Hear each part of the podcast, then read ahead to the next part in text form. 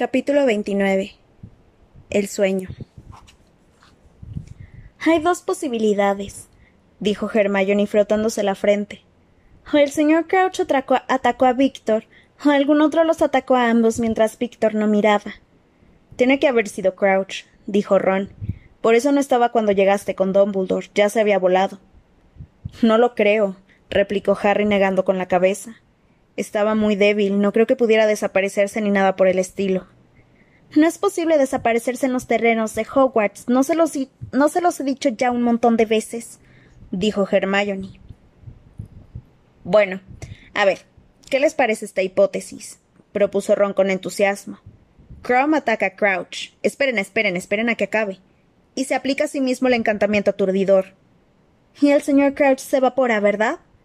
apuntó Hermione con frialdad. Rayaba el alba. Harry, Ron y Hermione se habían levantado muy temprano y se habían ido a toda prisa a la lechucería para enviar una nota a Sirius. En aquel momento contemplaban la niebla sobre los terrenos del colegio. Los tres estaban pálidos y ojerosos porque, no, porque se habían quedado hasta bastante tarde hablando del señor Crouch. Vuélvelo a contar, Harry, pidió Hermione. ¿Qué dijo exactamente el señor Crouch? Ya te lo he dicho.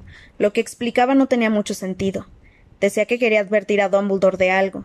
Desde luego mencionó a Berta Jorkins y parecía pensar que estaba muerta. Insistía en que tenía la culpa de unas cuantas cosas. Mencionó a su hijo. Bueno, eso sí fue culpa suya, dijo Hermione malhumorada. No estaba en sus cabales. La mitad del tiempo parecía creer que su mujer y su hijo seguían vivos, y le daba instrucciones a Percy. ¿Y me puedes recordar qué dijo sobre quién tú sabes? dijo Ron con vacilación. Ya te lo dije, repitió Harry con voz cansina. Dijo que estaba recuperando fuerzas. Se quedaron callados. Luego Ron habló con fingida calma. Pero si Crouch no estaba en sus cabales, como dices, es probable que todo eso fueran desvaríos. Cuando trataba de hablar de Voldemort parecía más cuerdo, repuso Harry sin hacer caso del estremecimiento de Ron. Tenía verdaderos problemas para decir dos palabras seguidas, pero en esos momentos daba la impresión de que sabía dónde se encontraba y lo que quería. Repetía que tenía que ver a Dumbledore. Se separó de la ventana y miró las vigas de la lechucería. La mitad de las perchas habían quedado vacías. De vez en cuando entraba alguna lechuza que volvía de su cacería nocturna con un ratón en el pico. Si el encuentro con Snape no me hubiera retrasado, dijo con amargura, podríamos haber llegado a tiempo. El director está ocupado, Potter. ¿Pero qué dice Potter? ¿Qué tonterías son esas, Potter? ¿Por qué no se quitaba de en medio? A lo mejor no quería que llegaras a tiempo, exclamó Ron. Puede que. Espera. ¿Cuánto podría haber tardado en llegar al bosque? ¿Crees que podría haberse adelantado? No a menos que se convirtiera en murciélago o algo así, contestó Harry. En él no me extrañaría. Tenemos que ver al profesor Modi, dijo Hermione. Tenemos que enterarnos de si encontró al señor Crouch o no. Si llevaba con él el mapa del merodeador no pudo serle difícil, opinó Harry. A menos que Crouch hubiera salido ya de los terrenos, observó Ron, porque el mapa solo muestra los terrenos del colegio, ¿no? Hermione los acalló de repente. Alguien subía hacia la lechucería. Harry oyó dos voces que discutían, acercándose cada vez más. Eso es chantaje, así de claro, y nos puede acarrear un montón de problemas. Lo hemos intentado por las buenas, ya es hora de jugar sucio como él. No le gustaría que el Ministerio de Magia supiera lo que hizo. Te repito que si eso es que si eso se pone por escrito es chantaje. Sí, y supongo que no te quejarás si te llega una buena cantidad, ¿no? La puerta de la lechucería se abrió de golpe. Fred y George aparecieron en el umbral y se quedaron de piedra al ver a Harry, Ron y Hermione. ¿Qué hacen aquí? preguntaron al mismo tiempo Ron y Fred. Enviar una carta, contestaron Harry y, Ron Harry y George también a la vez. ¿A estas horas? preguntaron Hermione y Fred. Fred sonrió y dijo bueno, no les preguntaremos lo que hacen, si no nos preguntan ustedes qué hacemos. Sostenía en las manos un sobresellado. Harry lo miró, pero Fred, ya fuera casualmente o a propósito, movió la mano de tal forma que el nombre del destinatario quedó oculto. Bueno, no queremos entretenerlos, añadió Fred haciendo una parodia de reverencia y señalando la puerta. Pero Ron no se movió. ¿A quién están chantajeando?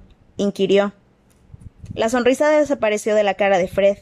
George le dirigió una rápida mirada a su gemelo antes de sonreír a Ron. No seas tonto, estábamos bromeando, dijo con naturalidad. No lo parecía, repuso Ron. Fred y George se miraron. Luego Fred dijo abruptamente Ya te lo he dicho antes, Ron, aparta las narices y te gusta la forma que tienen. No es que sean una no es que sean una preciosidad, pero bueno. Si le están haciendo chantaje a alguien es asunto mío, le replicó Ron.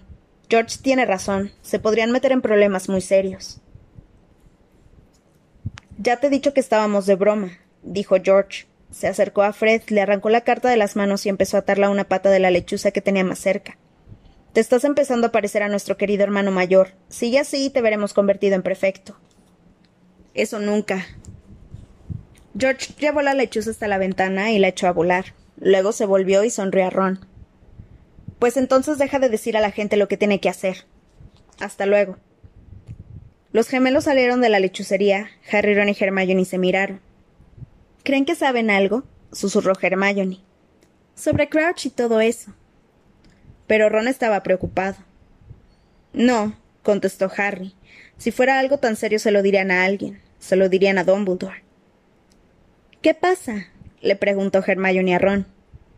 Bueno, dijo Ron pensativamente. No sé si lo harían. Últimamente están obsesionados con hacer dinero. Me di cuenta cuando andaba, andaba por ahí con ellos. Cuando, ya sabes. Cuando no nos hablábamos. Harry terminó la frase por él. Ajá, pero el chantaje. Es por lo de la tienda de artículos de broma, explicó Ron. Creí que solo lo decían para incordiar a mi madre, pero no.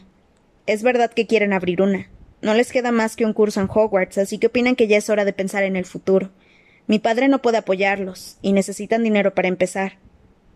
Hermione también se mostró preocupada. Sí, pero. No haría nada que fuera contra la ley para conseguirlo, ¿verdad? No lo sé, repuso Ron. Me temo que no les importa demasiado infringir las normas. Sí, pero. Ahora se trata de la ley, dijo Hermione asustada. No de una de esas tontas normas del colegio. Por hacer chantaje pueden recibir un castigo bastante más serio que quedarse en el aula. Ron, tal vez fuera mejor que se lo dijeras a Percy. ¿Estás loca? ¿A Percy? Lo más probable es que hiciera como Crouch y los entregara a la justicia. Miró la ventana por la que había salido la lechuza de Freddy George y luego propuso. Vamos a desayunar. ¿Creen que es demasiado temprano para ir a ver al profesor Modi? preguntó Hermione bajando la escalera de caracol. Sí, respondió Harry. Seguramente nos acribillaría encantamientos a través de la puerta si lo despertáramos al alba. Creía que queremos atacarlo mientras está dormido. Será mejor que esperemos al recreo. La clase de historia de la magia nunca había resultado tan lenta. Como Harry ya no llevaba su reloj, a cada rato miraba el de Ron, el cual avanzaba tan despacio que parecía que se hubiera parado también. Estaban tan cansados los tres que de buena gana habrían apoyado la cabeza en la mesa para descabezar un sueño. Ni siquiera ni tomaba sus acostumbrados apuntes, sino que tenía la barbilla apoyada en una mano y, seguía al profesor Vince con la mirada perdida. Cuando por fin sonó la campana, se precipitaron hacia el aula de defensa contra las artes obscuras y encontraron al profesor Modi que salía de allí. Parecía tan cansado como ellos. Se le caía el párpado de su ojo normal, lo que le daba a la cara una apariencia más asimétrica de lo habitual. Profesor Modi, gritó Harry mientras avanzaban hacia él entre la multitud. Hola, Potter, saludó Modi. Miró con su ojo mágico a un par de alumnos de primero que aceleraron nerviosos. Luego giró el ojo hacia el interior de la cabeza y los miró a través del cogote hasta que doblaron la esquina. Entonces les dijo Vengan. Se hizo atrás para dejarlos entrar en el aula vacía. Entró tras ellos cojeando y cerró la puerta. ¿Lo encontró? le preguntó Harry sin preámbulos. ¿Encontró al señor Crouch? No, Modi fue hacia su mesa, se sentó, extendió su pata de palo con un ligero gemido y sacó la petaca. ¿Utilizó el mapa? inquirió Harry. Por supuesto, dijo Modi bebiendo un sorbo de la petaca.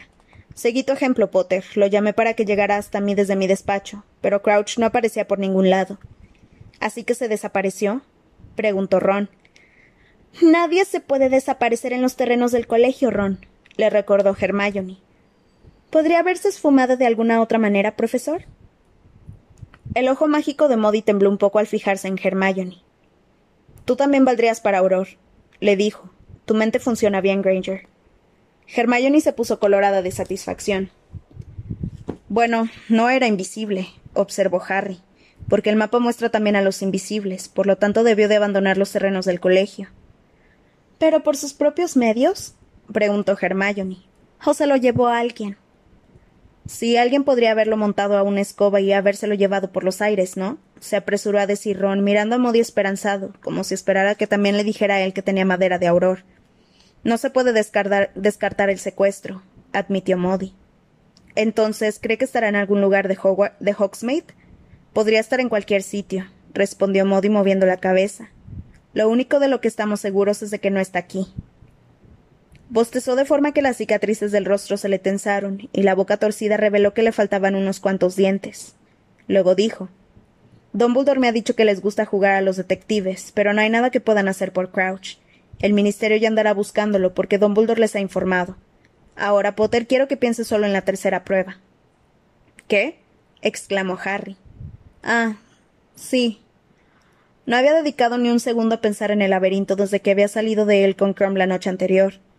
Esta prueba te tendría que ir como anillo al dedo, dijo Modi mirando a Harry, rascándose la barbilla llena de cicatrices y con barba de varios días. Por lo que me ha dicho Dumbledore, ha salido bien librado unas cuantas veces de situaciones parecidas. Cuando estabas en primero te abriste camino a través de una serie de obstáculos que protegían la piedra filosofal, ¿no? Nosotros lo ayudamos, se apresuró a decir Ron. Hermione y yo. Modi sonrió. Bueno, ayúdenlo también a preparar esta prueba y me llevaré una sorpresa si no gana, dijo. Y mientras tanto, alerta permanente, Potter. Alerta permanente. Echó otro largo trago de la petaca y su ojo mágico giró hacia la ventana, desde la cual se veía la vela superior del barco de Durmstrang. Y ustedes dos. Su ojo normal se clavó en Ron y Hermione. No se, no se aparten de Potter, ¿de acuerdo? Yo estoy alerta, pero de todas maneras, cuantos más ojos, mejor. Aquella misma mañana Sirius envió otra lechuza de respuesta bajó revoloteando hasta Harry al mismo tiempo que un cárabo se posaba delante de Hermione con un ejemplar del profeta en el pico. Ella tomó el periódico, echó un vistazo a las primeras páginas y dijo No se han enterado de, lo de Crouch. Y se puso a leer con Ron y, Harry lo que Sirius tenía que decir sobre los misteriosos sucesos ocurridos hace ya dos noches. ¿A qué crees que juegas, Harry, dando paseos por el bosque con Víctor Crumb? Quiero que me jures a vuelta de lechuza que no vas a salir de noche del castillo con ninguna otra persona. En Hogwarts hay alguien muy peligroso. Es evidente que querían impedir que Crouch viera a Dumbledore y probablemente tú te encontraste muy cerca de ellos y en la oscuridad. Podrían haberte matado. Tu nombre no entró en el cáliz de fuego por accidente. Si alguien trata de atacarte, todavía tiene una última oportunidad. No te separes de Ron y Hermione. No salgas de la torre de Gryffindor por a deshoras y prepárate para la última prueba. Practica los encantamientos aturdidores y de desarme. También te, tampoco te irían mal algunos maleficios. Por lo que respecta a Crouch, no puedes hacer nada. Ten mucho cuidado. Espero la respuesta dándome tu palabra de que no vuelves a comportarte de manera imprudente. Sirius. ¿Y quién es él para darme lecciones? Dijo Harry algo indignado, doblando la carta de Sirius y guardándosela en la túnica, con todas las travesuras que hizo en el colegio. Está preocupado por ti, replicó Hermione bruscamente. Lo mismo que Modi y Hagrid, así que hazles caso. Nadie ha intentado atacarme en todo el año, nadie me ha hecho nada. Salvo meter tu nombre en el cáliz de fuego, le recordó Hermione.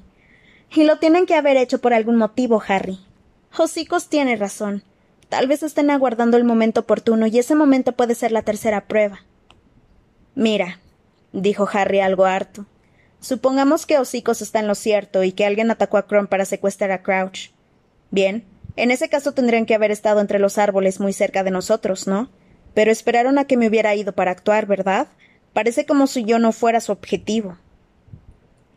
Si te hubieran asesinado en el bosque, no habrían podido hacerlo pasar por un accidente, repuso Hermione. Pero si mueres durante una prueba. Sin embargo, no tuvieron inconveniente en atacar a Crumb, objetó Harry. ¿Por qué no liquidarme al mismo tiempo? Podrían haber hecho que pareciera que Crumb y yo nos habíamos batido en un duelo o algo así. Yo tampoco lo comprendo, Harry, dijo Hermione. Solo sé que pasan un montón de cosas raras y no me gusta. Modi tiene razón. Hocicos tiene razón. Has de empezar ya a entrenarte para la tercera prueba, y que no se te olvide contestar a Hocicos prometiéndole que no vas a volver a salir por ahí tú solo. Los terrenos de Hogwarts nunca resultaban tan atractivos como cuando Harry tenía que quedarse en el castillo.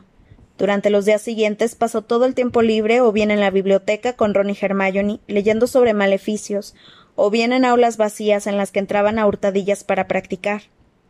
Harry se dedicó en especial al encantamiento aturdidor que nunca había utilizado. El problema era que las prácticas exigían ciertos sacrificios por parte de Ron y Hermione. ¿No podríamos secuestrar a la señora Norris? sugirió Ron durante la hora de la comida de lunes, lunes, cuando tumbado boca arriba en el medio del aula de encantamientos empezaba a despertarse después de que Harry le había aplicado el encantamiento aturdidor por quinta vez consecutiva. Podríamos aturdirla un poco a ella. O podrías utilizar a Dobby, Harry. Estoy seguro de que para ayudarte haría lo que fuera. No es que me queje, pero me duele todo. Se puso en pie con cuidado frotándose el trasero. Bueno, es que sigue sin caer encima de los cojines, dijo Hermione perdiendo la paciencia mientras volvía a acomodar el montón de almohadones que había usado para practicar el encantamiento repulsor. Intenta caer hacia atrás. Cuando uno se desmaya no resulta fácil acertar dónde se cae, replicó Ron con enfado. ¿Por qué no te pones tú ahora a ver? Bueno, creo que Harry ya le ha tomado el truco, se apresuró a decir Hermione. Y no tenemos que preocuparnos de los encantamientos de desarme porque hace mucho que es capaz de usarlos. Creo que deberíamos comenzar esta misma tarde con los maleficios. Observó la lista que habían confeccionado en la biblioteca. Mm. Me gusta la pinta de este, el embrujo obstaculizador. Se supone que debería frenar a cualquiera que intente atacarme. Vamos a comenzar con ese. Sonó la campana. Recogieron los cojines, los metieron en el armario de Flitwick a toda prisa y salieron del aula. Nos vemos en la cena, dijo Hermione y emprendió el camino hacia el aula de aritmancia, mientras Harry y Ron se dirigían a la clase de adivinación en la torre norte. Por las ventanas entraban amplias franjas de deslumbrante luz solar que atravesaban el corredor. Fuera el cielo era de un azul tan brillante que parecía esmaltado. En el aula de Trilonia era un calor infernal, nunca apagó el fuego comentó Ron, empezando a subir la escalera que llevaba la escalerilla plateada y la trampilla. No se equivocaba. En la sala, tenuemente iluminada, el calor era sofocante.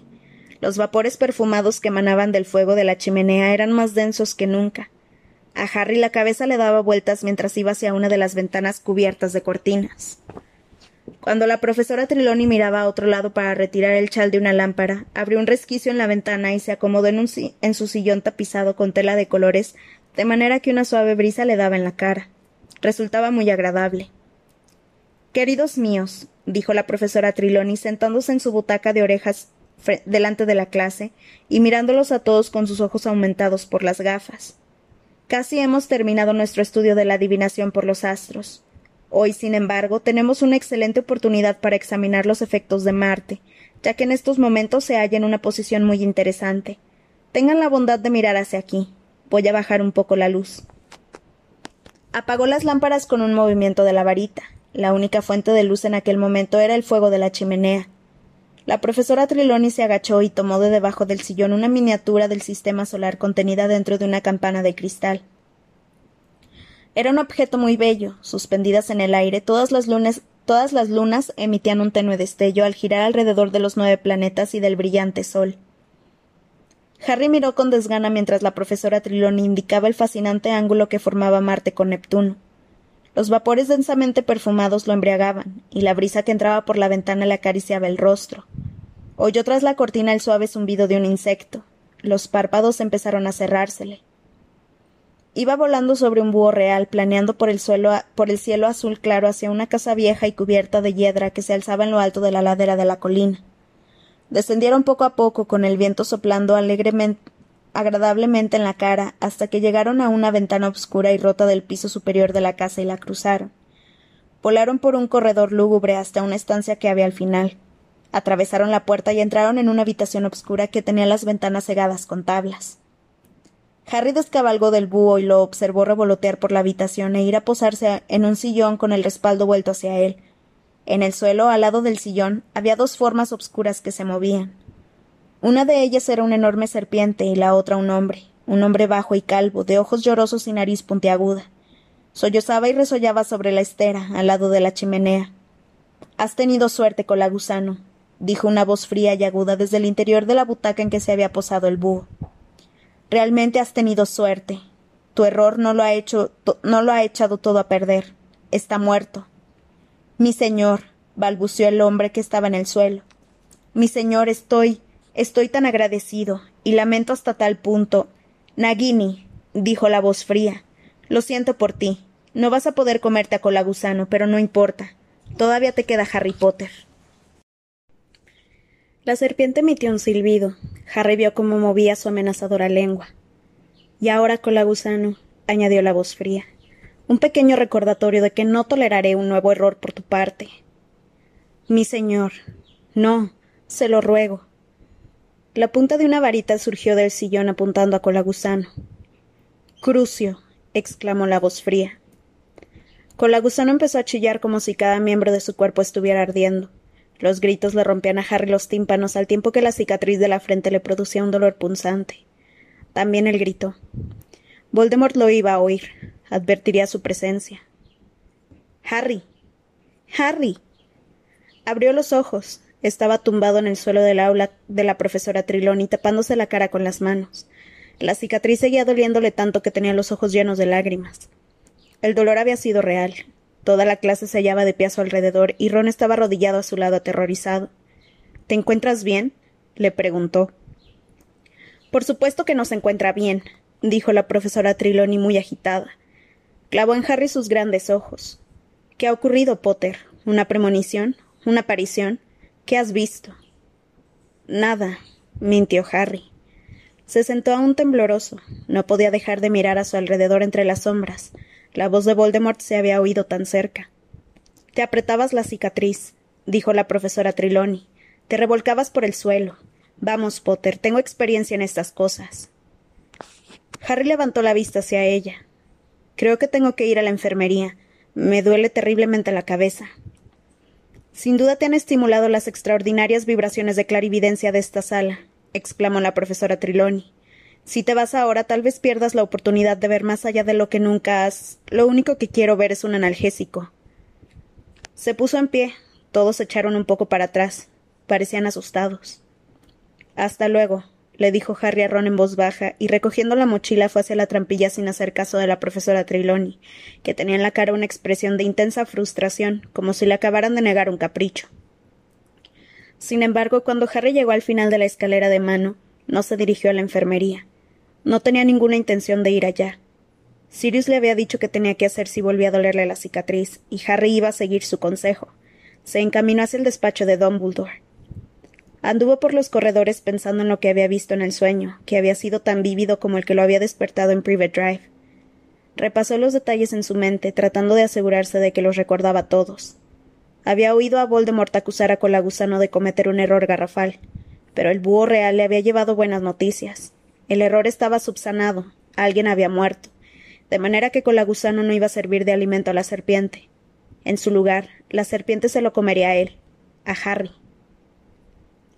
Harry pasó de largo la gárgola de piedra que guardaba la entrada al despacho de Dumbledore.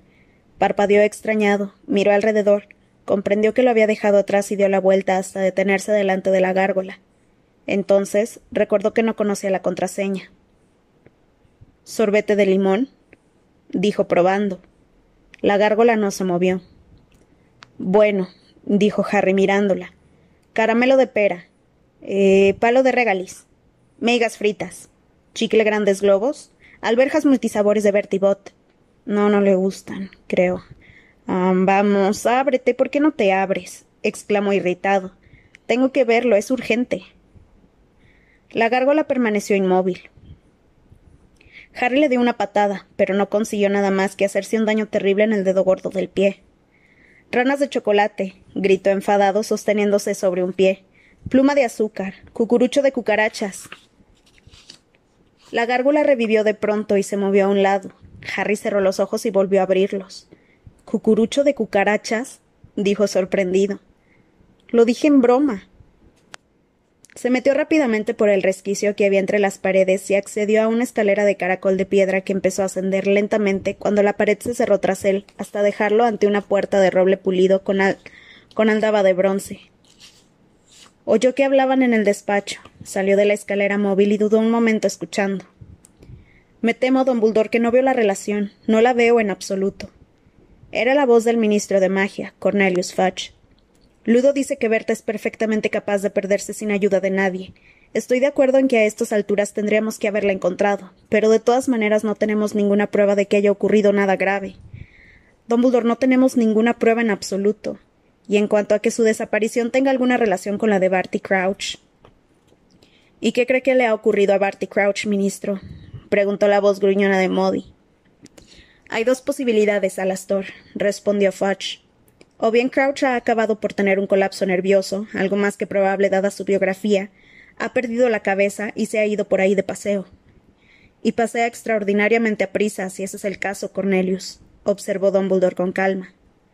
O bien, Foch parecía incómodo. Bueno, me reservo el juicio para después de ver el lugar en que lo encontraron, pero dicen que fue nada más pasear el... dicen que fue nada más pasar el carruaje de Box Buttons. Dumbledore, ¿sabes lo que es esa mujer? La considero una directora muy competente y una excelente pareja de baile, contestó Dumbledore en voz baja.